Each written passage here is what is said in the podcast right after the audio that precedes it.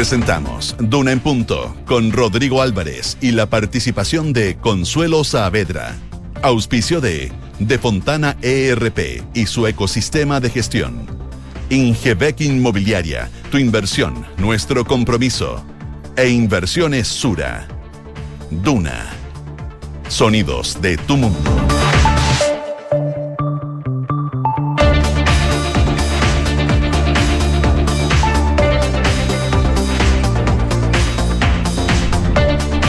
7 de la mañana en punto, son las 7 de la mañana en punto, estamos dando inicio a una nueva edición de, de Una en Punto, acá en la 89.7,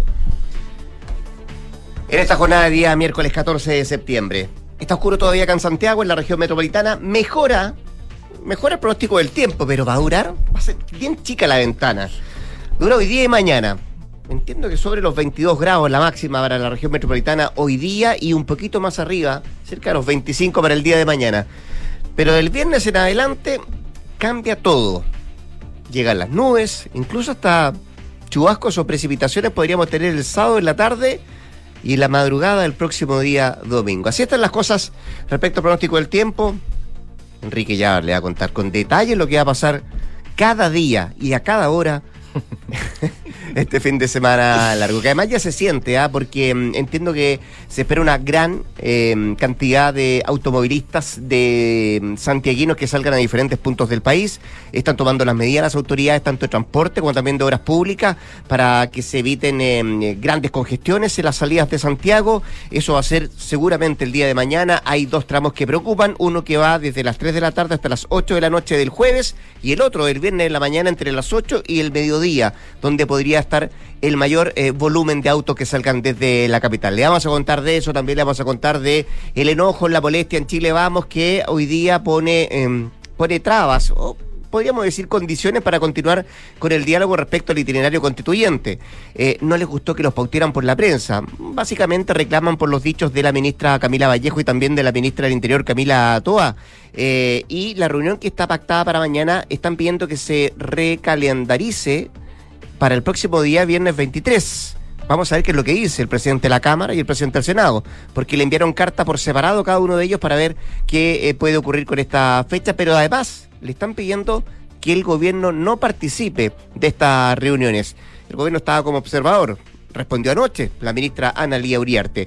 Hay indicaciones a la reforma tributaria, 27 en total presentó ayer el ministro de Hacienda Mario Marcel, importantes cambios que tienen que ver con el impuesto, le vamos a contar de eso también. Miramos lo que está pasando en el Reino Unido, también en Ucrania, en la guerra con, eh, con Rusia, con un sinfín de cosas que comenzamos a ver esta jornada acá en Duna en punto. Quique Yavar, ¿cómo te va? Buenos días. Muy bien, Yeti Rodrigo. Te mandaron saludos desde España.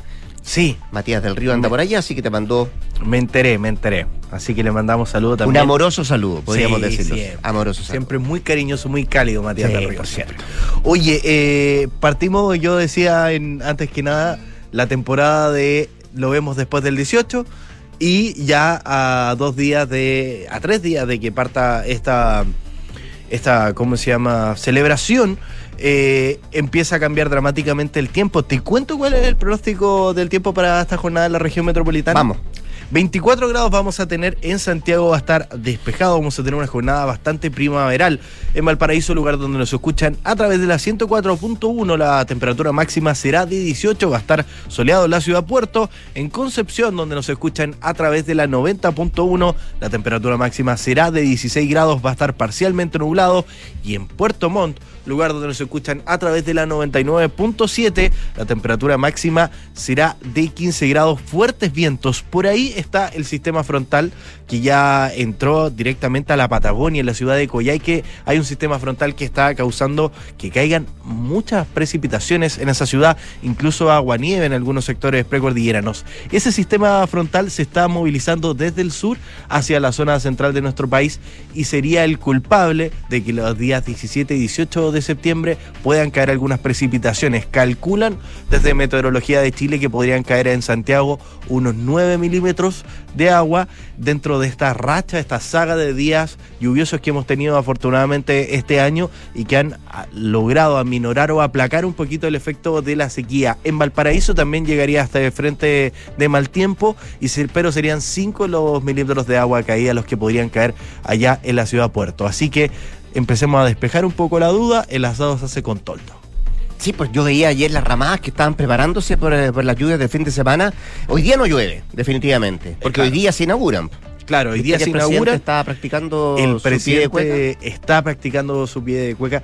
Habían, habían varios memes que decían, imagínate hacer todo lo que tienes que hacer y más encima estar practicando diariamente No sé por qué se me vino la memoria Ricardo Lagos Weber. Sí, porque, bueno, todos quieren salir bien, quieren salir airosos de esta, de esta. Entiendo que, practicó con, eh, con, Irina Caramanos y también con la alcaldesa de Santiago. Exacto, que van a ser sus dos parejas de baile en esta, en esta jornada donde va a inaugurar las fondas de eh, el Parque O'Higgins. ¿Lo tuyo es el zapateo? También, todo, zapateo, cepillado. Ah, cepillado. El 8. Tú sabes. El 8. Claro, pues, pues la, la, vuelta, pues sí. A mí me cuesta siempre al final. ¿Cuál? Levantar el pañuelo. de la mano. al final, no. El al arrodillarse. No, darse la vuelta y que quede justo con la pareja ahí tomado el brazo. Esa es la que me cuesta. Bueno, entremos en materia porque el folclore. Me no un par de días en darme la vuelta. ya. Y eso con, eh, con, lo que se nos viene en el pronóstico del tiempo. Vamos a estar con nuestros infiltrados también, usted sabe. Siempre tenemos en nuestra sección de infiltrados. Eh, vamos a estar con Consuelo Saavedra también en un rato más. Hoy día estaremos con la Isabel Caro que nos viene a hablar justamente del zigzagueo. Em, pero este es otro, el zigzagueo político de la moneda por el acuerdo constitucional. Los reclamos de la derecha y también vamos a hablar del cambio de postura que han mostrado las ministras del comité político. Y nos visita también María José Tapia, que nos viene a contar sobre la fuerte caída en los proyectos de inversión. Bajan a su menor nivel desde la crisis asiática. Eso cuando además el gobierno ha presentado una batería de proyectos que buscan justamente invertir en Chile. Siete de la mañana con seis minutos, siete con seis. Así estamos arrancando esta edición de Unan Punto este miércoles 14 de septiembre. Y Enrique Llávar nos cuenta los titulares.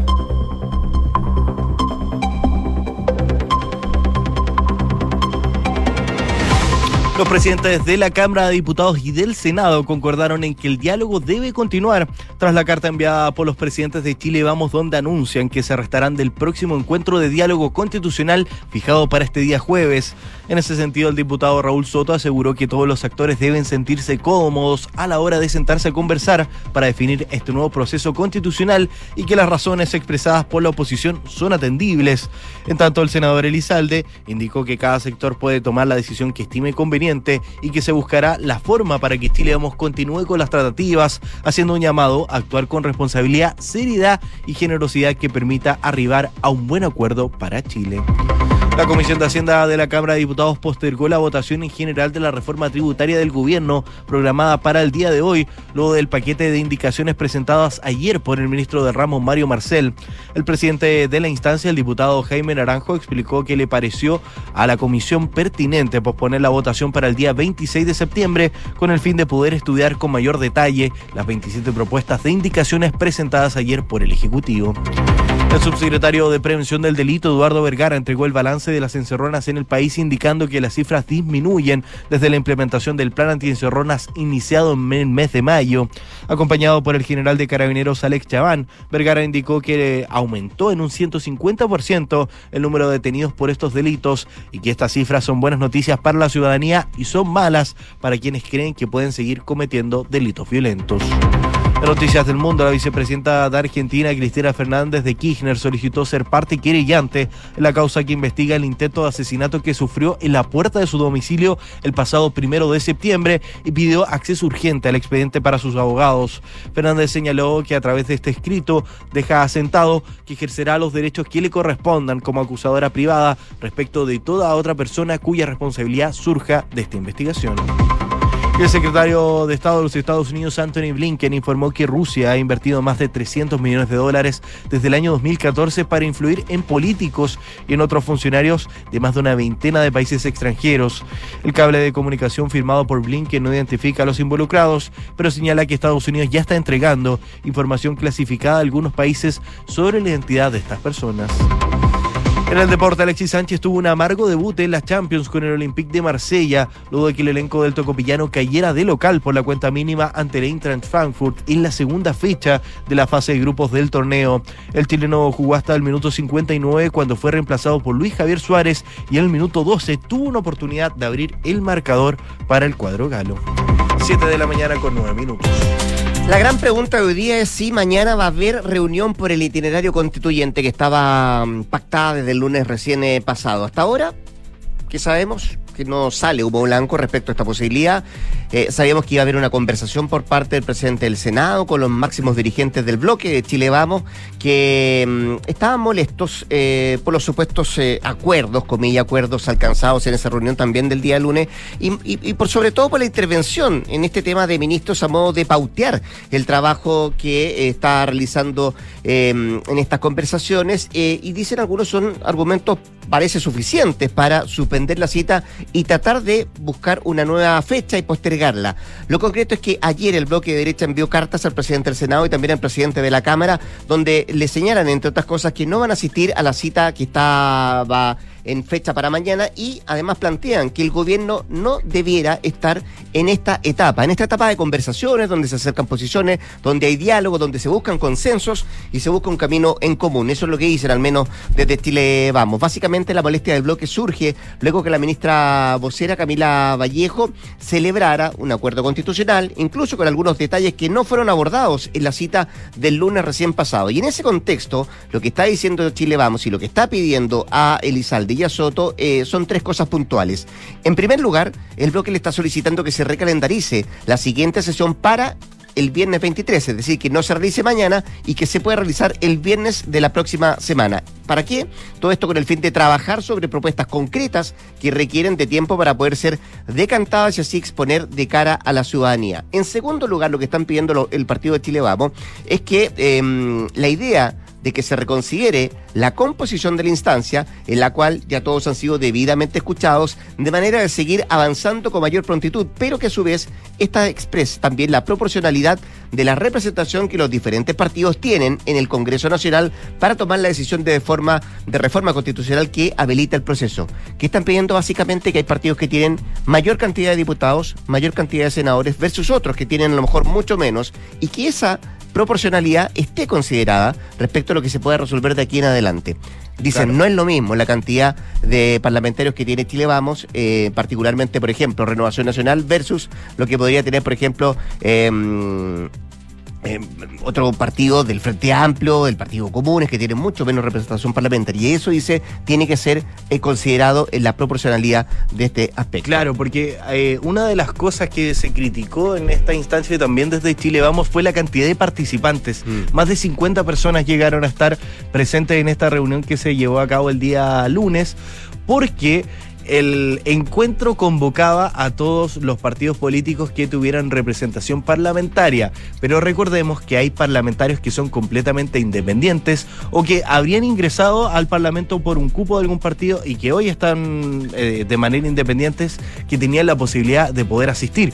Por ejemplo, el caso de la senadora Fabiola Campillay, que asistió, ella no representa a ningún colectivo, se representa solamente ella misma, pero eh, para los convocantes a esta reunión era importante teniendo en cuenta de que a pesar de que hay parlamentarios que no que son independientes representan un potencial de votos importante y representan una, a ciudadanía de manera importante teniendo en cuenta por ejemplo la senadora Fabiola Campillay fue la primera mayoría en las últimas elecciones de senadores. Entonces trataban de despejar y estaban viendo cuál iba a ser la fórmula. Chile Vamos insistía en este asunto de representación y ayer el presidente de la Cámara de Diputados reaccionaba a estas declaraciones donde decía que son atendibles y hay que hacer que los actores se sientan bien representados y cómodos y a partir de ahí entrar a través de una mesa técnico-política que tenga una buena representación a ese detalle y contenido, porque en el contenido también está la diferencia. Otra de las cosas que deslizaban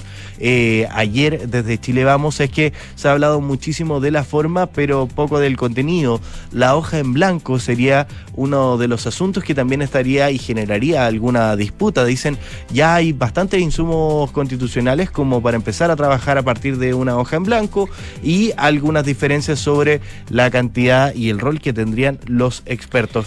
Eso están los puntos que se está viendo de parte de Chile Vamos. Y el último tiene que ver con que esta instancia de discusión, dicen ellos, que la previa a cualquier acuerdo sea de exclusiva participación parlamentaria lo que están pidiendo es que no haya presencia del Ejecutivo en esta etapa de manera de poder deliberar de manera autónoma en cuanto a Congreso Nacional. Son las tres peticiones que se piden desde Chile Vamos em, en estas cartas. Insisto que se le envió por separado al presidente de la Cámara y también al presidente del Senado, que por ahora no han dado respuesta y vamos a ver qué es lo que pasa, si efectivamente se posterga esta reunión del día de mañana. Pero son cartas que tuvieron respuesta, eso sí, en el Ejecutivo anoche, entiendo de manera muy escueta, habló la ministra de las Express, Analía Uriarte. Claro, venía saliendo del Congreso cuando se le consultó sobre esta carta enviada por Chile Vamos, donde piden de partida que el gobierno salga de esta mesa de diálogo y ella afirmaba que la voluntad del Ejecutivo es acompañar este proceso y decía, no pertenecemos al grupo que lleva adelante el encuentro de voluntades para decisiones respecto a este proceso,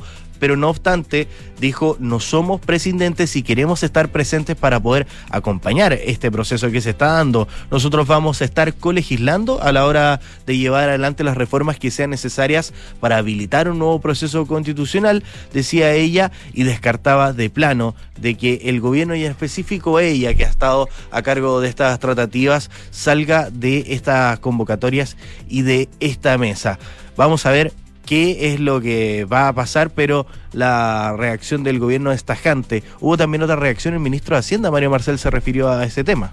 Sí, em, planteó algunas dudas respecto a lo que podría pasar esto si se dilata eh, en el tema económico. Te acordarás tú también que en algún minuto fue el propio presidente Gabriel Boric que daba cuenta de efectivamente que eh, podría sufrir alguna alteración su programa de gobierno si es que no estaban las, las bases, al menos desde el punto de vista de proyectos de ley, cosas que se podían implementar en el Congreso eh, y particularmente se refería a la reforma. Bueno, algo de eso también plantea hoy día el ministro de Hacienda respecto a la situación que se podría ir generando si esto se sigue dilatando o entra en un entrampamiento como está ocurriendo hoy por hoy. Así que será clave esta jornada para saber cuándo se renuevan las conversaciones, si es mañana o efectivamente el próximo día viernes como está pidiendo el bloque de Chile Vamos. 7 con 16. Escuchas, Duna en punto. Cambiémonos de tema, hablemos un poco de la violencia, de los de las encerronas, del crimen organizado, de la criminalidad que está viviendo hoy por hoy nuestro país. Fíjate que hace un tiempo la magistrada y vocera de la Corte Suprema, Ángela Vivanco, se lanzó una frase que a su juicio em, representaba la realidad delictual que estaba viviendo nuestro país.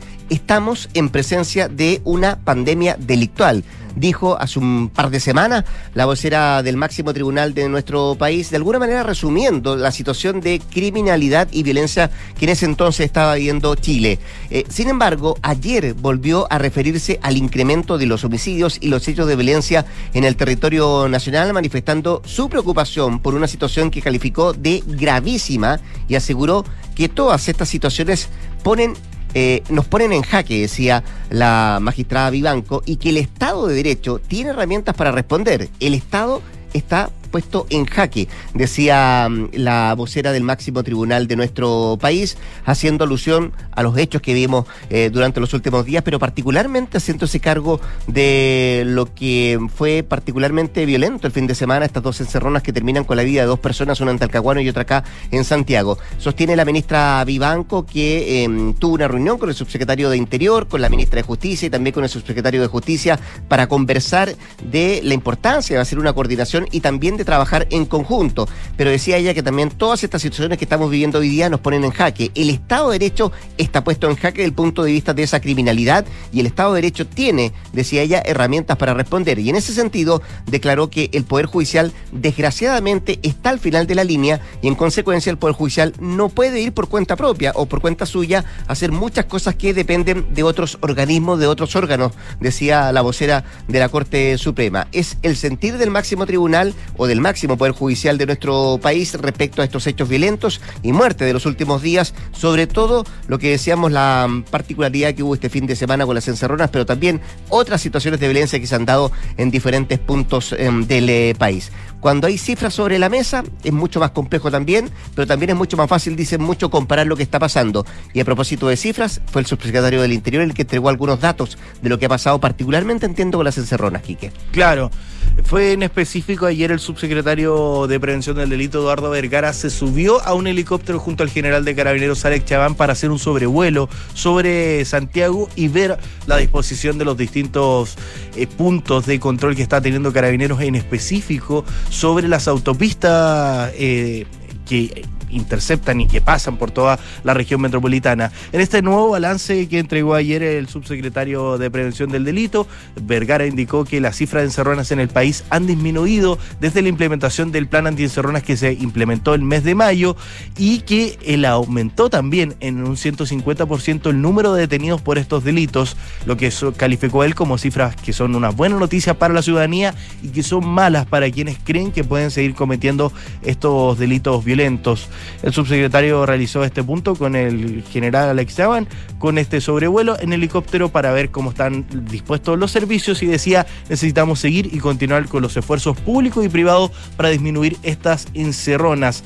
El, general Alex Chaván decía que son 560 los detenidos por robo de vehículo con violencia e intimidación, lo que significa un 145% más de lo que teníamos en esta cifra el año pasado. 7 con 19.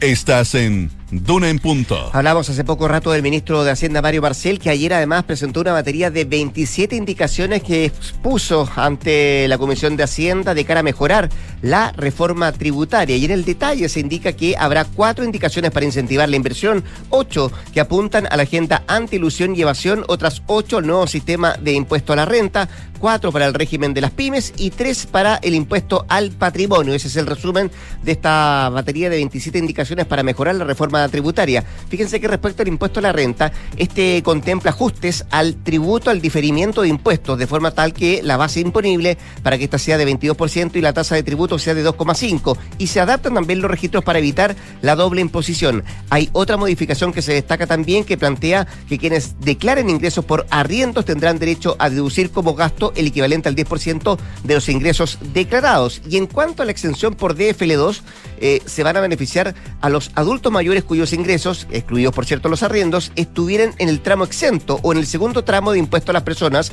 considerando además como un ingreso no renta aquellos que provengan de DFL2 con un tope de hasta un millón de pesos. Y las personas que hubieran adquirido una propiedad DFL2 entre el 1 de enero del 2017 y el 31 de diciembre del año pasado van a mantener este beneficio hasta el 31 de diciembre del 2026. Otro de los cambios dice que respecto al inmueble DFL2 quedará exento del impuesto a la renta, a la herencia, perdón, no a las donaciones, va a quedar exento del impuesto a la herencia y no las donaciones si existe más de uno el beneficio es solo para el inmueble de mayor antigüedad. Son parte de los cambios, parte de los ajustes que se presenta en estas 27 indicaciones el ministro de Hacienda, Mario Marcel, para mm, mejorar la reforma tributaria. Anuncios que hizo ayer el dueño de la billetera fiscal y que por cierto van a ser eh, comentados seguramente en los próximos días y vamos a ver cuál es el comentario que se hace el Congreso a estas 27 indicaciones que ha hecho el Ministerio de Hacienda. 7 con 21. Revisamos los indicadores económicos de esta jornada. La unidad de fomento llega a los 34.040 pesos. El dólar está con un alza, 919 pesos. Más de 20 pesos subió ayer, ¿eh? Exactamente, una...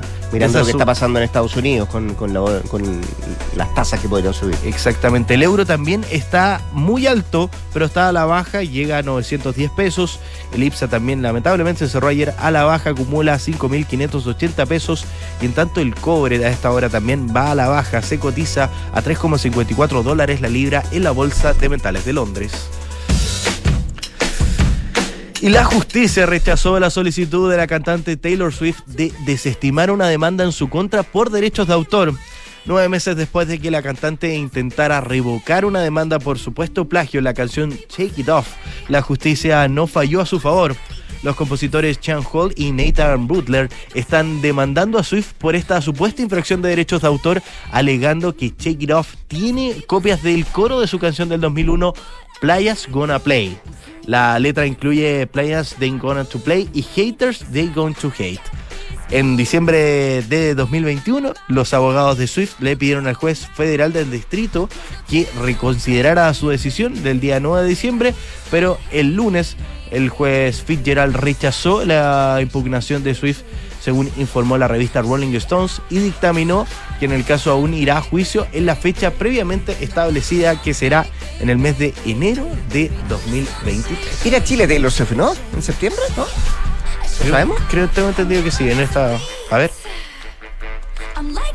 Bueno, saludamos si quería- a, nuestro- a nuestros patrocinadores y yo te cuento. No, que quería contarte, bueno, la que sí viene es Dua Lipa y que tuvo anoche también eh, concierto en, eh, en Argentina, el primero de dos, el segundo también esta noche, creo que estuvo fabuloso el de Dua Lipa.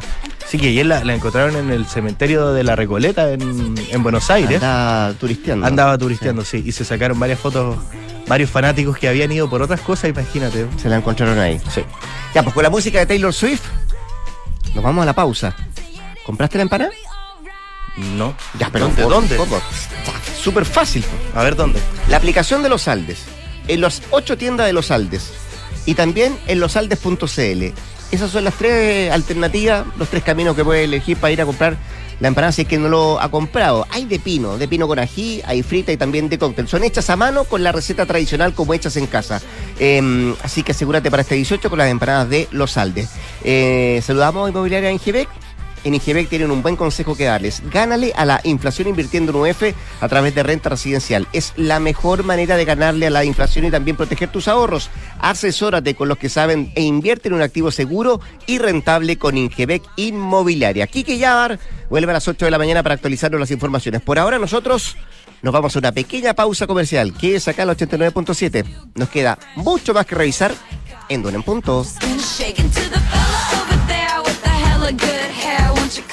Oye, ¿viste que Senda Recursos Humanos viene con todo incluido y además están con descuentos 10 hecheros? ¿Cómo? ¿Todo incluido? Todo, po. Sueldos, comunicaciones, reclutamiento, firmas y mucho más. Mira, googlea Senda con Z y probemos. ¡Oh! ¡Contratemos al tiro!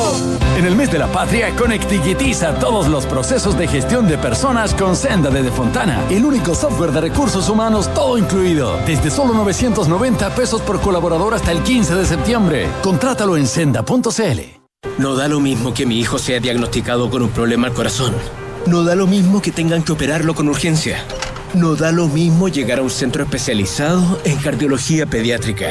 Que tu hijo sea atendido en el único centro del país con un programa dedicado al tratamiento de la insuficiencia cardíaca en el niño no da lo mismo. Somos Cardiología Pediátrica UC. Contamos con un equipo médico con sólida trayectoria y experiencia. Tratamos anualmente a más de 500 niños con cardiopatías congénitas. Somos UC Cristus. Somos la Católica.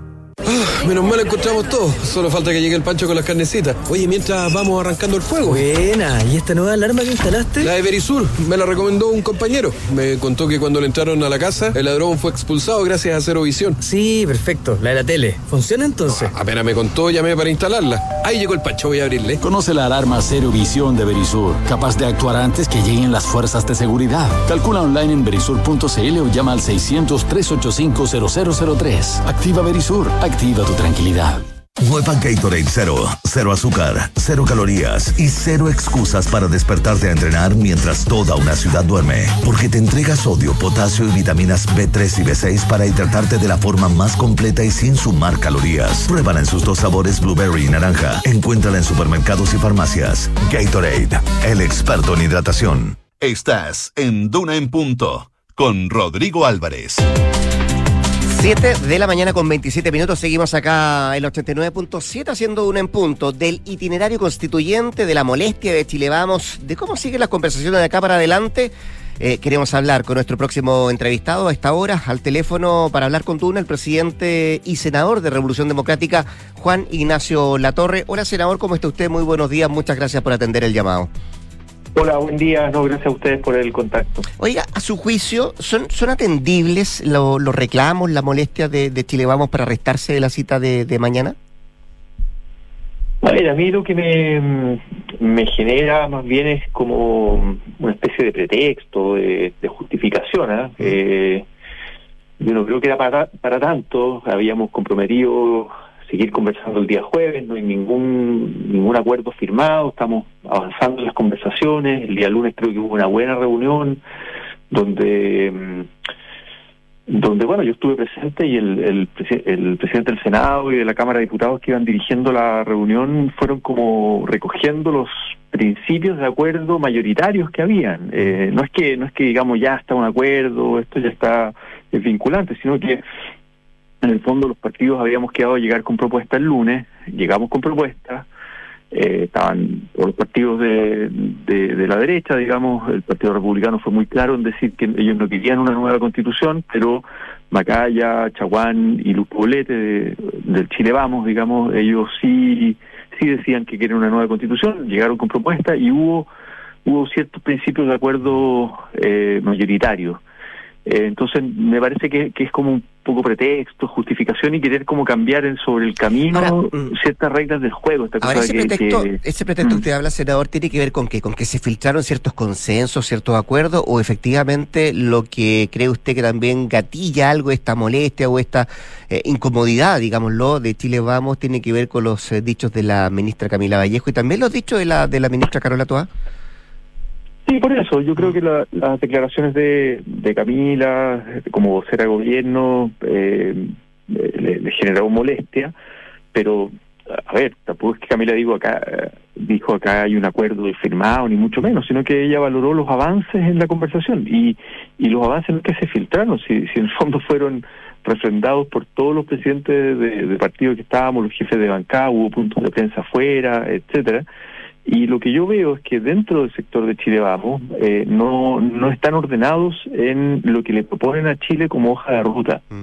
Porque los presidentes de partido pueden decir una cosa, eh, que sé yo, Chaguán ha dicho otras veces, ¿no? Si nosotros, eh, lo dijo en campaña, de hecho, ¿no? Nosotros vamos por una nueva constitución elegida por la gente, pero bien hecha, no sé qué, eh, con pueblo originario, pero hay senadores de su sector, parlamentarios de su sector, que dicen, no, no, no, yo quiero comisión de expertos, por ejemplo, o lo mismo en la UDI, ¿no? Entonces, en su sector no hay acuerdo y esa es la impresión que me da y necesitan, necesitan, quieren ganar más tiempo y además quieren cambiar las reglas de la metodología como con la que veníamos trabajando. Antes, de entrar a una- la metodología, sí, es- porque me quiero quedar con, un poco más con la forma, que puede ser a lo mejor medio eh, más- menos importante que el fondo, pero creo que a veces la forma también importa. Eh, porque es diferente, senador La Torre, escuchar, por ejemplo, a la presidenta de Bópoli decir, bueno, estamos llegando a algún acuerdo, que escuchar a la vocera de gobierno decir, efectivamente, tenemos acuerdos, se está avanzando y hay cosas que se han acordado, y se agreguen otros conceptos que a lo mejor no se habían eh, filtrado o no habían salido de aquella reunión. Eh, ese, eso es lo que le planteo como que puede ser, usted dice un pretexto, pero puede ser también eh, haberse sobrepasado la ministra Vallejo en, en ese punto de prensa. Puede ser, puede ser. Eh, yo, lo, yo lo vi ese punto de prensa como más bien valorando los avances, no como diciendo acá ya está, ya está listo. Por eso digo que, que echarle la culpa a las declaraciones de la ministra vocera o lo que dijo Carolina Toá, que ella le gustaría que antes del lo que este Bailar patrias, con, una, con un acuerdo en la mano. Claro, eh, bueno, son son declaraciones, la intención del gobierno, etcétera, y ahí, claro, Chile Vamos se enoja y dice que el gobierno no, no siga participando en las conversaciones, cuando cuando es un poco, yo creo que un poco infantil, ¿por qué? Si el, el gobierno ha sido muy claro, el presidente Boric, desde un inicio, que no quiere protagonizar este acuerdo, y pero sí pone a una interlocutora que es la ministra Sexpress, que es la relación del gobierno con el, con el Congreso, y acá, si hay una reforma constitucional que se tiene que tramitar en el Congreso, un proyecto de reforma eh, que se tiene que aprobar por cuatro séptimos en ambas cámaras, obviamente, como cualquier proyecto legislativo, el gobierno tiene la posibilidad de interactuar y, y el gobierno además habla con oficialismo y oposición. Ok, le, le- le puedo conceder el punto de que las declaraciones pudieron estar de más, pero pero bajarse de una conversación tan relevante para Chile, de, de lo que viene por ese par de declaraciones, me parece que es un pretexto. Yo creo que habla más bien del desorden interno que tienen. Ahora, bajarse del todo no, están pidiendo recalendarizar. Eh, ¿Usted tiene noticias de eso, si se va a cambiar la fecha? O sea, a ver, ellos dijeron se bajan del jueves, que es el Claro, y están pidiendo que se renueve el 23. Sí, eh, pero eso ya, o sea, eso, a eso voy, que en el fondo están, están tensionando las conversaciones porque habíamos quedado eh, autónomamente, en, con, en el fondo esto no es el gobierno el que convoca, convocó el presidente del Senado y el presidente de la Cámara de Diputados. Y todos quedamos de acuerdo en seguir el jueves y además en nombrar a un representante por partido político. Y ahora ellos piden tres condiciones, piden reagendar, piden eh, cambiar la correlación, pues dicen los partidos con más representación parlamentaria tienen que tener más representantes en la conversación, en la mesa de negociación, y tres, que el gobierno no participe de las conversaciones. Entonces, mi impresión es que están dilatando un poco esto, le están poniendo problemas al, al, al proceso de conversación. Eh, obviamente ellos no tienen ningún apuro, así lo dicen, no tomémonos todo el tiempo que necesitamos y, eh, y de pasadita, digamos, eh, quieren dejar al gobierno fuera, en una actitud que, insisto, creo que es infantil, porque en cualquier proyecto de reforma constitucional el gobierno va a estar presente igual y puede incluso presentar indicaciones o puede o sea, en el fondo es parte del proceso de, de- Como órgano cole- colegislador, ¿no? colegislador, Sí. Claro. Eh, senador Latorre, estamos conversando con el senador Juan Ignacio Latorre de Revolución Democrática, presidente además de esa colectividad. Eh, ¿Qué pasa si cede, por ejemplo, en esto, eh, se cambia la fecha por parte del presidente del Senado, el presidente de la Cámara, y además se permite que no esté el gobierno presente? ¿Qué va a hacer Revolución Democrática? No, nosotros estamos, a ver, eh, y, y acá creo que también no solo actúa, actuamos como Revolución Democrática, sino que hemos hemos ido elaborando propuestas como bloque, como, Como bloque Frente Amplio, claro, y como bloque oficialista. Eh, de hecho, hemos tenido varias reuniones donde hemos ido buscando puntos de acuerdo en el oficialismo y yo diría estamos bastante ordenados en eso. Nosotros vamos a perseverar, nosotros creemos que este diálogo es importante, es lo que se le dijo a la ciudadanía en campaña antes del plebiscito, se les dijo rechacen eh, para que hagamos una nueva y buena constitución y, democrática, elegida por la gente, etcétera, eh, tal vez más acotada en el tiempo, con expertos ayudando, bueno, una serie de cosas. Eh, pero yo creo que la palabra empeñada en esto, en, política, vale, digamos. Entonces nosotros vamos a perseverar en el diálogo. Claro, no tiene mucho sentido ir a una reunión el jueves sin sin la derecha. ¿Por qué? Porque acá se requieren cuatro séptimos y ojalá que el, el acuerdo no sea no sea como muy aritmético en, en el sentido de, a ver, sumemos los votos, hasta dónde están los votos y listo, tenemos el acuerdo, sino que ojalá el acuerdo sea lo más amplio posible. Si lo que nos estamos jugando acá es una segunda oportunidad de tener una nueva constitución. Ya, pero la le pregunto, no es, no es legitimidad requisito que no es requisito que esté presente el gobierno, se lo pido por lo que, se lo pregunto por lo que está pidiendo Chile Vamos. Usted No, podría sentarse igual a la mesa. El diálogo Mm. con el gobierno va a seguir estando. el- por eso digo que es bien infantil la actitud de la derecha, porque el- ellos ellos Mm. conversan con el gobierno, conversan con la ministra, conversan con el presidente, eh, están permanentemente en diálogo con el gobierno. Entonces, si que el gobierno no participe, no venga, es como una actitud, es como cuando en sala de repente se, no se deja entrar a un subsecretario porque alguien está enojado por unas declaraciones, digamos, ya que no entre. Y es como esa, esa actitud medio infantil que se da en la política a veces. Eh, senador Latorre, déjeme cambiarle un poquito de tema. ¿Sabía el ministro Jackson o estaba al tanto el ministro Jackson que usted le iba a sugerir al presidente Boric que lo pudiera incorporar al comité político?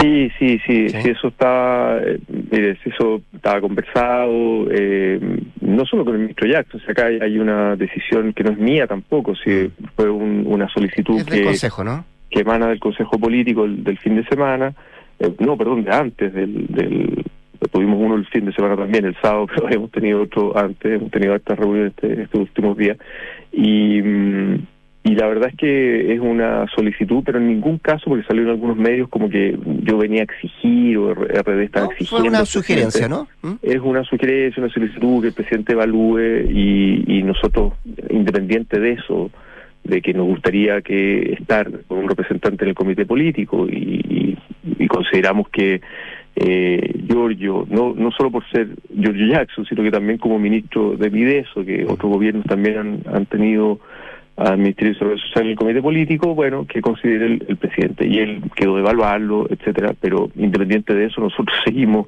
eh, no, no es una condición a nuestra No se, lo, lealtad. se lo preguntaba y porque, porque anoche se le consulta esto al ministro Jackson y parece tener poco interés de estar en el comité político. Sí, él me dijo y me mandó el video, dijo, mira, me- periodistas me agarraron, me iba entrando y tiré como una talla, digamos, Mm. eh, que no era la cuña que él, que él efectivamente después dio. Eh, y, y eso quedó como, como la talla, así como mira... No. pero a él, o sea, usted me dice que a él sí le gustaría estar en el comité político, entonces. Él es un cuadro político y está disponible a lo que el presidente le pida y, y está a disposición también de, del partido. En eso no hay no hay duda. Lo que lo que dijo es que, claro, no se imaginan lo que significa estar en el comité político. En fondo es como, pero fue como una talla y, lo explicó así. No no no hay descoordinación ni hay que a ver, eh, ni depende tampoco de que si tiene ganas o no tiene ganas George Jackson. Si el día de mañana el presidente lo necesita en el comité político, ahí va a estar. eh, y eso es una decisión del presidente de la República. Oiga, em, no sé cuál es el concepto, usted me lo podrá dar. ¿Dolió, molestó, inquietó la salida de Crispi de la Subdere, de Miguel Crispi, en su partido? A ver, sí, yo reconozco que la, la militancia generó generó molestia, generó... Eh, además, de- esto hay que ponerlo en un contexto. Veníamos de una, de una semana de la derrota del plebiscito, la, la militancia muy desmoralizada, con, con bastante frustración, y después el cambio de gabinete se leyó como que estaba encuadrando caja con nosotros, digamos, ¿no? Y, y bueno, eso, eso, eh, esa molestia efectivamente hubo eh, en la militancia, pero nada, también nosotros somos un partido en que, en que mm, y somos capaces además de institucionalmente ir a plantearle esto al presidente y él nos explica el, el diseño. Tenemos una conversación reservada, yo no voy a revelar, revelar detalles acá por, por respeto, digamos, a, a esa conversación que tuvimos no solo conmigo, sino que con eh, con la directiva, eh, con la representante de la bancada también y de, de las alcaldías que nos acompañó Tomás Bodanovich.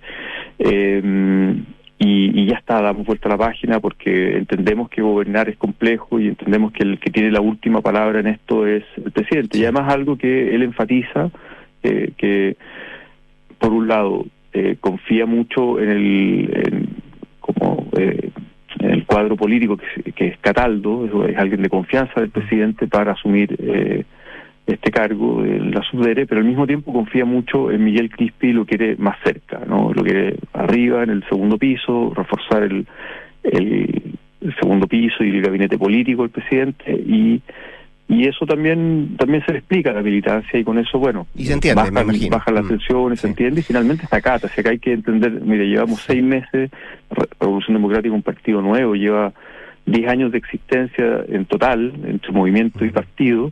Primera vez que nos toca ser un partido oficialista como tal, digamos, de, de gobierno. Eh, llevamos seis meses de gobierno y acá hay que entender que el que toma la decisión, en un- además en un sistema muy presidencialista como el chileno, es el presidente de la República. Si tuviéramos Oiga, ¿y es, régimen ver- y es verdad que el presidente les dijo es que iba a tener consideración con ustedes para otros nombramientos?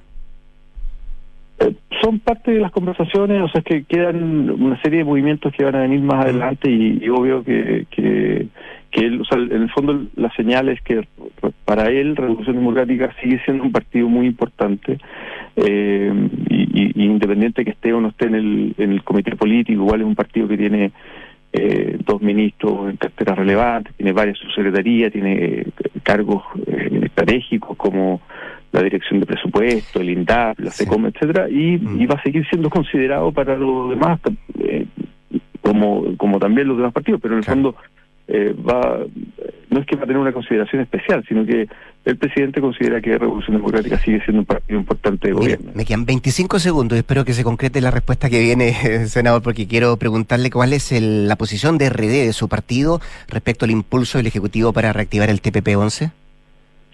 Uf, da para largo eso, Sí. no da para 25 De- segundos. pero debe un titular. ¿Cuál es la opinión que usted prensa en su partido? A ver, mi partido votó en contra, eh, toda la bancada, Sí. todo el Frente Amplio votó en contra de la Cámara de Diputados del TPP-11.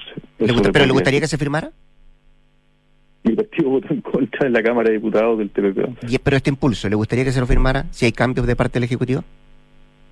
Es que no, no- yo no veo que hay un impulso. Acá Mm. el, el impulso no, no viene del gobierno. Este no es un proyecto que es del gobierno, no forma parte del programa de gobierno. Lo que sí están los votos en el Senado para que se apruebe. Eh, sin mi voto, digamos, ¿no? O sea, eh, sin los votos de incluso de varios senadores oficialistas por lo que estaba escuchando, pero... O sea, su voto no va a estar, eso que me quiere decir. No, no necesariamente. Eso no, no, no quiero adelantar el voto. Lo que estoy diciendo es que nosotros hemos tenido una postura crítica con el TPP-11 hace mucho tiempo. Eh, y los votos en el Senado están para ser aprobados. Este proyecto o este tratado se iba a votar cuando vino el estallido social y ahí Piñera lo dejó lo dejó caer, digamos, no le puso urgencia y ahora senadores, eh, no, no es que el gobierno le esté pidiendo, poniendo urgencia, son senadores de la derecha y algunos oficialistas que están pidiendo eh, impulsarlo y votarlo. Entonces, si se, si se vota en el Senado, se va a aprobar. Nosotros como, como Frente Amplio hemos sido críticos de, desde el inicio del TPP-11. Muy bien, pues, senador La Torres, muchas gracias por conversar con Duna, que esté muy bien, ¿eh?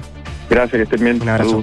Vamos a la pausa rápidamente. En Inversiones Sura te ayudan a tomar las mejores decisiones financieras a través de soluciones personalizadas para tus propósitos y el constante asesoramiento del equipo de expertos Sura. Conoce más en inversiones.sura.cl. El poder de tus decisiones crea futuro y conecta la gestión de tu empresa con Sapiens CRP y tu área de gestión de personas con Senda, ambas soluciones de Defontana y su ecosistema de gestión empresarial. Integra todos los procesos de tu compañía en defontana.com. Al regreso, nuestros infiltrados acá en Durán Punto. ¿Tus inversiones están creando el futuro que quieres? Sí, y no solo el mío, también el de mi familia. ¿Tu patrimonio está protegido? Sí, porque elijo asesorarme con expertos. El poder de tus decisiones crea futuro. Por eso en Inversiones Sura te asesoramos con soluciones personalizadas y con la mayor oferta de inversión del mercado. El poder de tus decisiones crea futuro. Sura. Este buen consejo. Da un paso sin complicarte por el pie. Así es, porque ahora en Ingebec Inmobiliaria te ayudan a comprar un departamento con entrega inmediata pagando el pie hasta en 48 cuotas sin intereses. Lo mejor es que al ser con entrega inmediata, puedes ponerlo al tiro en arriendo y así comenzar a capitalizar tu inversión desde ya. ¿Qué esperas? Ingebec Inmobiliaria. Tu inversión, nuestro compromiso. Si tienes un proyecto de construcción y arquitectura que mejora el entorno y la calidad de vida de las personas, postula a Premio Aporte Urbano en cualquiera de sus cinco categorías y gana como mejor proyecto inmobiliario de densificación equilibrada, integración social, equipamiento o edificio de uso mixto, espacio de uso público e intervención patrimonial. Porque los aportes urbanos tienen premio. Postula tu proyecto del 12 de septiembre al 13 de octubre en www.premioaporteurbano.cl. ¿Y ahora dónde se fueron todos? Mm, Cata está comprando un regalo. Pancho dice comiendo en los restaurantes. Mi hermano dice pagando las zapatillas. Y mi mamá escribiendo, escribiendo. Mi mamá dice vitrineando. Perfecto. Pasarlo bien como cada familia sabe te hace único. Obtén descuentos en Casa Costanera pagando con Visa desde el 5 al 17 de septiembre. Te esperamos en Nueva Costanera 3900. Visa, única como tú. Menos mal encontramos todo. Solo falta que llegue el pancho con las carnecitas. Oye, mientras vamos arrancando el fuego. Buena, ¿y esta nueva alarma que instalaste? La de Verisur, me la recomendó un compañero. Me contó que cuando le entraron a la casa, el ladrón fue expulsado gracias a Cero Visión. Sí, perfecto, la de la tele. ¿Funciona entonces? Apenas me contó, llamé para instalarla. Ahí llegó el pancho, voy a abrirle. Conoce la alarma Cero Visión de Verisur, capaz de actuar antes que lleguen las fuerzas de seguridad. Calcula online en verisur.cl o llama al 600-385-0003. Activa Verisur, activa tu tranquilidad. Enfrentar el cambio climático es tarea de todos. Duna, por un futuro más sostenible. La alianza entre sostenibilidad e inteligencia artificial se presenta cada vez más potente. Ya en 2020, la revista Nature anticipaba en un informe pionero que esta tecnología podría facilitar el cumplimiento de casi el 80% de los objetivos de desarrollo sostenible de Naciones Unidas. En la actualidad, grandes compañías como Acciona ya trabajan en el desarrollo de la inteligencia artificial como vía para reducir su huella, ser más sostenibles y además potenciar la economía circular en su operación. Para sus soluciones de energía, la multinacional ha logrado alargar la vida útil de sus instalaciones eólicas a través de programas de mantenimiento predictivo, basados en la gestión inteligente de grandes volúmenes de datos y en tecnologías de analítica avanzada e inteligencia artificial. Acciona, expertos en el desarrollo de infraestructuras sostenibles para recuperar el planeta. ¿Cómo desarrollar las habilidades de mi equipo de trabajo? ¿Cómo fomentar el liderazgo en mi empresa? ¿Cómo...? ¡Ey! Deja de lado las preguntas y actúa como un líder. Contrata hoy mismo a Mando Medio, los expertos en capacitaciones, coaching, evaluaciones y más. Conoce más en mandomedio.com. Carlos Parraguirre. ¡Bien, hijo! Cuando se titula el regalón, lo mejor es sentir el pecho inflado de orgullo. Pero cuando la inflación se siente en los bolsillos, lo mejor es el Fondo Scotia Deuda a Corto Plazo UF, porque en escenarios de inflación te ayuda a invertir en instrumentos principalmente denominados en UF. No te pide monto mínimo y todo 100% digital. No te des más vueltas. Conoce esta y otras alternativas en Scotia Fondos.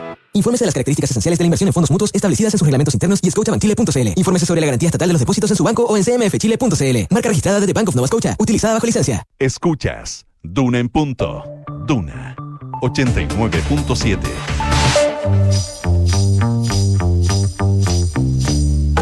Son los infiltrados en Duna en punto. Reconozco que me entusiasmé con el Senado en la torre, así que voy a saludar y me callo. Consuelo Saavedra, muy buenos días. María José Tapia, nuestra infiltrada, buenos días. Eh, Isabel días. Caro, también nuestra infiltrada, buenos días. Buenos Pido días, ¿cómo del caso.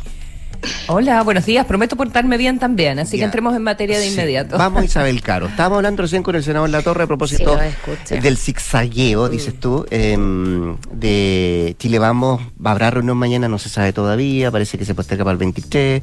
Eh, decía una actitud, comillas, infantil, el Senado Mm. la torre de Chile Vamos. Bueno, sí. eh, yo creo que vemos a Chile vamos tomando un poco la delantera en esta negociación.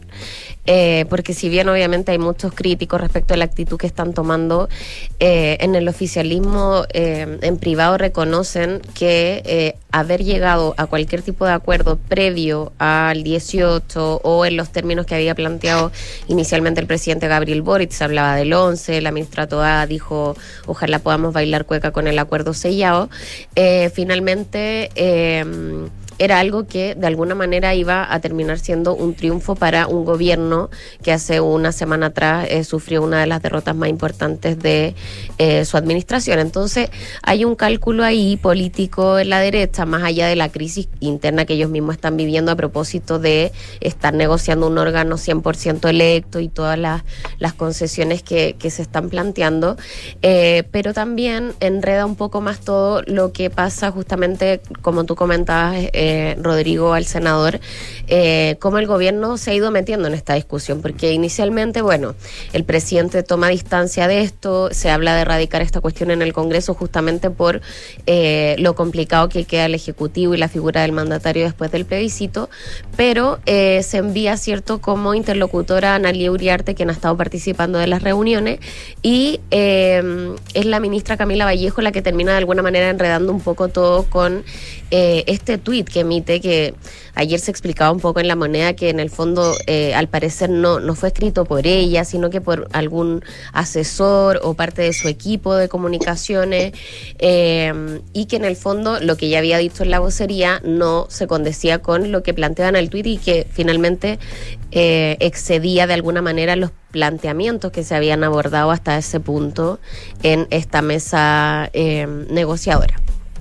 Y es de eso finalmente de lo que se agarra de alguna manera eh, Chile Vamos, eh, para también restarse eh, de la instancia que estaba convocada para el día de ayer, pero luego durante la tarde envían ya un planteamiento más formal pidiendo que el gobierno salga finalmente de este espacio. Eh, y eh, como les comentaba antes, en el oficialismo lo interpretan así, eh, a partir de un cálculo más político de evitar que finalmente sea el gobierno y el oficialismo los que salgan de alguna manera como triunfadores en un marco en el que al final la derecha también les quiere cobrar un poco la derrota y tener más manija ahí para ir negociando eh, los términos y los bordes de este nuevo órgano constituyente. Además de eso, eh, reconocían también ayer senadores oficialistas y presidentes de partido que mientras más se dilata el acuerdo, eh, más cobran fuerza las voces que están planteando la necesidad de un plebiscito de entrada. Eh, bueno, siempre ha estado de acuerdo con esa vía eh, el presidente de la Cámara, oficialista también del PPD, Raúl Soto, ayer lo planteaba nuevamente. en declaraciones donde además fue muy crítico de la ministra vocera Camila Vallejo eh, por haber de alguna manera como intentado pautear estas negociaciones. Entonces queda eh, todo bien tenso eh, en el Congreso ayer y finalmente es la derecha la que impone ahora los términos de esta nueva eh, etapa de la negociación. Va a quedar todo para después del 18 probablemente. Eh, el oficialismo va a buscar juntarse previamente para llegar con una postura eh, común, pero, pero probablemente quede todo para el 23 de septiembre, como decías tú.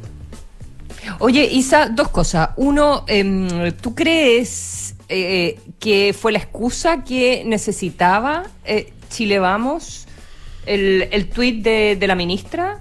Y em, para, para poder ponerle eh, al- algo de distancia, aprovechar el momentum político, todo lo que tú describías, eh, administrar también quizás las diferencias internas, eh, porque si no se sentaban de inmediato los iban a acusar de eh, no cumplir su palabra, perjudicar el proceso, etcétera, etcétera. Pero si llegaron a un acuerdo demasiado rápido, eh, la verdad es que no estaban aprovechando el envión de lo que, de lo que había significado el triunfo del, del rechazo. No, no, no sé si se ve así o no. ¿Cuál es tu interpretación? Claro, eh, lo que nos decían ayer es que sí, en el fondo ella se equivoca y es la excusa en el fondo que utiliza la derecha para decir acá el gobierno está interviniendo, nos están pauteando, están hablando de pueblos originarios, de independientes, materias que todavía ni siquiera negociamos. Entonces, eh, lo que nos decían eh, justamente ayer eh, desde, desde el Congreso era que ellos lo veían como un elemento más, digamos, que utiliza la derecha en este momento para eh, tomar distancia de las conversaciones y eh, también instalar un poco más sus términos de eh, lo que viene para adelante. Ellos hablan de una reconfiguración de... mm, de este espacio político, ¿cierto? En términos de eh, la Pero ¿qué representación parlamentaria. ¿Y qué que términos tiene cada podrían uno. y, y eso y qué y qué términos podrían plantear que sean diferentes a los que trae el oficialismo? ¿Cuál, cuál es la principal diferencia? Bueno, es que sobre el rayado de cancha. Pero te, eh, lo planteas respecto de, de los bordes de la convención, nueva convención. Exacto, sí, sí. Bueno, es que ahí hay varias dudas eh, y, tironeos también en la derecha, porque como te planteaba antes, hay quienes dicen por qué les vamos a conceder a la izquierda hoy día eh, un órgano 100% electo y no, por ejemplo, eh, un órgano mixto o eh, un órgano de expertos, como habían planteado inicialmente algunos. Eh, si hoy día nosotros de alguna manera tenemos un poco más de margen negociador a propósito del triunfo del rechazo. Eso es algo que está en, que ha quedado en evidencia en las negociaciones. Eh, y si bien al principio, bueno, recordemos que eh, si bien al principio lo que decía el oficialismo es que eh, la derecha había concedido este punto, es justamente después de la crisis interna que le genera esto, por lo mismo que les digo, porque hay una interpretación de que se le está concediendo mucho a la izquierda en un momento en que ellos no están en posición de quizá exigir mucho en esta materia, y es ahí donde ellos se desmarcan de, de este acuerdo, además por, por, como les digo, que las bases de Chile Vamos en general no están de acuerdo con una nueva convención. Entonces, mientras más se dilata esto, de alguna manera lo que interpretaban eh, en el gobierno y en el oficialismo es que la tesis de, en el fondo, cuando ya decante más eh, todo el escenario político, esta tesis de decir, saben que en realidad hagamos un plebiscito de entrada para que la gente diga si realmente quiere o no una nueva convención. Eso es algo que ya estaba bien despejado, pero ahora eh, se reinstala un poco y yo creo que eso va a ser algo que se va a seguir eh, debatiendo en los próximos días justamente a propósito de que eh, las conversaciones se van a ir eh, aplazando. Solo voy a eh, acotar una frase del presidente del Partido Comunista, Guillermo Tellier, que entiendo que dice, el problema de los expertos es que no se sabe quién es experto y quién sí es experto, decía, para conformar el, el- el equipo de trabajo. ¿Cómo? No te- me, distraje. Eh, dijo Tellier, el problema de los expertos, de esta comisión de expertos, este consejo de expertos, es que no se sabe quién es experto y quién sí. Esa es la frase de, de Tellier. Veamos. Y que no, más bien. Claro. ¿Quién sí es experto y quién no es experto? Una cosa así. Es que quién es experto y quién sí. Claro. Y yo así, ¿y ¿qué quiso decir? Ya, pues vamos a ver qué lo pasa con este acercamiento entre, entre Chile Vamos y el gobierno y también qué pasa también con eh, la respuesta que tiene que dar el presidente del Senado, el presidente de la Cámara, para decir reunión mañana. pues. Sí, eso queda Justamente pendiente. el hay próximo que, viernes. Hay que verlo. Vamos a las inversiones, José Tapia, a los proyectos Vamos. de inversión. ¿En qué nivel están? Sí, a ver, la verdad es que están muy en línea con lo que podría ser un escenario de incertidumbre y también de recesión. Una de las señales que un poco se mira a la hora de, abordar estas variables es qué tanto se está apostando por invertir. Y según eh, un estudio, o sea, según toda una revisión profunda que hizo, que hizo Pulso y puntualmente el periodista Leonardo Cárdenas, se puede ver que si uno toma los seis meses del gobierno, que, del periodo que lleva el presidente Boric, o sea, de marzo a septiembre, han ingresado a tramitación 335 proyectos, lo que es un 40% más bajo que hace un año atrás y es la cifra más baja desde el 97 cuando estábamos en plena crisis asiática para que vean el, nivel. Y si uno ve la inversión, cuánto esos 335, en cuánta inversión se, se traduce, son del orden de los 15 mil millones de dólares, que es un 58% menos que hace un año. Y de hecho, eh, una de las cosas que dicen es que esto obviamente tiene que ver con em, lo que yo les digo, primero un escenario de incertidumbre, por otro lado una, una recesión que se avecina, y de hecho estas cifras están en un, tomadas en un periodo en que teníamos todo el debate constitucional de cara al plebiscito, lo que además se vio muy empañado con el rechazo de proyectos. Entre marzo y septiembre se han rechazado 26 proyectos de inversión, que es la cifra más alta desde el segundo mandato de la expresidenta Michelle Bachelet. Cuando se rechazaron, de hecho, esta es más alta que ese periodo, en ese momento se rechazaron 24 iniciativas. Y nunca se había visto que en un periodo de seis meses se rechace tanto. Ahí tenemos proyectos como el de Fundamenta, que no solamente están rechazados en base a una eh, a un criterio técnico que se sostiene, sino que lo que dicen los expertos, que es lo que genera incertidumbre, es que varias de estas iniciativas tenían un preinforme eh, por parte del Servicio de Evaluación Ambiental positivo, dándole respaldo al, respaldo al proyecto. Entonces ahí cae un poco el tema de la certeza, donde varios dicen, oye, aquí em, está primando criterios políticos, más allá de criterios em, económicos o técnicos. ¿Cuál es un poco la cara al futuro cuando uno analiza esto y qué es lo que se está mirando para adelante? Bueno, claramente ya hay sectores como la construcción que han salido a hablar de que este escenario un poco de eh, cautela o pausa debería revertirse después del plebiscito. Ya con el triunfo del rechazo, aquí eh, hay una serie de sectores que ya dicen que debiera reactivarse el ingreso de proyectos y reactivarse la inversión. Em, por ende, lo que se espera es que de cara a los próximos seis meses del gobierno o lo que resta del año, estas cifras tienden a ser más positivas y veamos de nuevo un, un escenario donde se empieza a retomar la inversión, por lo menos ya de aquí a que, em, a que se vuelva a dilucidar qué va a pasar con el proceso constituyente, cómo va a continuar. O sea, este rechazo da de todas maneras tranquilidad de cara a lo que resta del año. Eh, en que se debieran retomar los ingresos al SEA y retomar justamente los proyectos de inversión.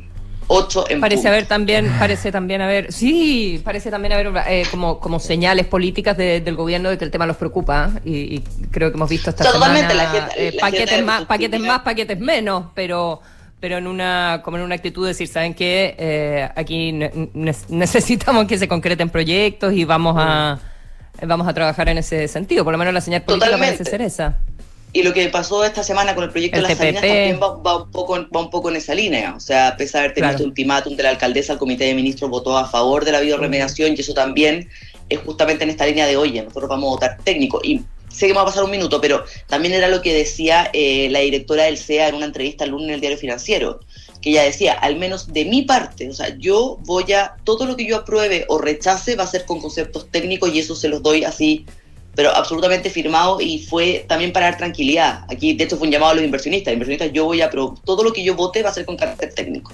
José, muy cortito, eh, ¿cómo se tomaron eh, estas negociaciones que está haciendo Chile por el TPP-11 para que finalmente, eh, como el mecanismo de resolución de conflictos, no, no opere con los países firmantes del tratado? ¿Cómo se tomaron que el sector privado? Claro. O sea, de alguna manera la señal eh, va en línea con, con de, alguna forma reactivar esta cuestión y eh, reimpulsar eh, ciertas señales de, inversión también. Claramente, y de hecho, Juan Sutil lo dijo en una entrevista en el Mercurio el domingo, de que em, de que la idea era reimpulsar justamente el TPP-11 y de hecho hay fuentes que dicen que él, él y varias personas, varias personas habían tenido contacto con el, con el presidente Boric para justamente avanzar en esa línea y que el TPP-11 se concretara eh, ya después del plebiscito. Lo, lo, que obviamente genera dudas es hasta dónde se va a modificar, porque supone que aquí había algo listo en el Congreso, y cuánto más se va a dilatar. O sea, todos los sectores, desde los exportadores de fruta hasta eh, la CPC, están un poco ahogando porque esto se haga ya y se deje de modificar y dilatar. Y las señales que da el gobierno, por un lado, es lo vamos a respaldar, que es un poco lo que decía la Carola toda la ministra del Interior en Estado Nacional el domingo, lo vamos a respaldar, pero eh, o sea, hay, que, hay que limarlo, un poco decía él, eh, decía ella, hay que limar. ¿Cuánto vamos a limar y cuánto más se va a esperar? es todavía lo que, lo que para el sector privado está, está un poco en, en le genera un poco de incertidumbre. ¿Cuánto más se dilata este cuento? Ya, no dilatemos más, ¿ya? Que se anda paseando sí. Nicolás Vergara. Gracias, José Tapia y Sacaros, Consuelo Saavedra. Buenos días. Eh, buenos días. Se viene la noticia con Kiki Yavar. Después de eso hablemos en off. Muchas gracias por estar ahí. Buenos días.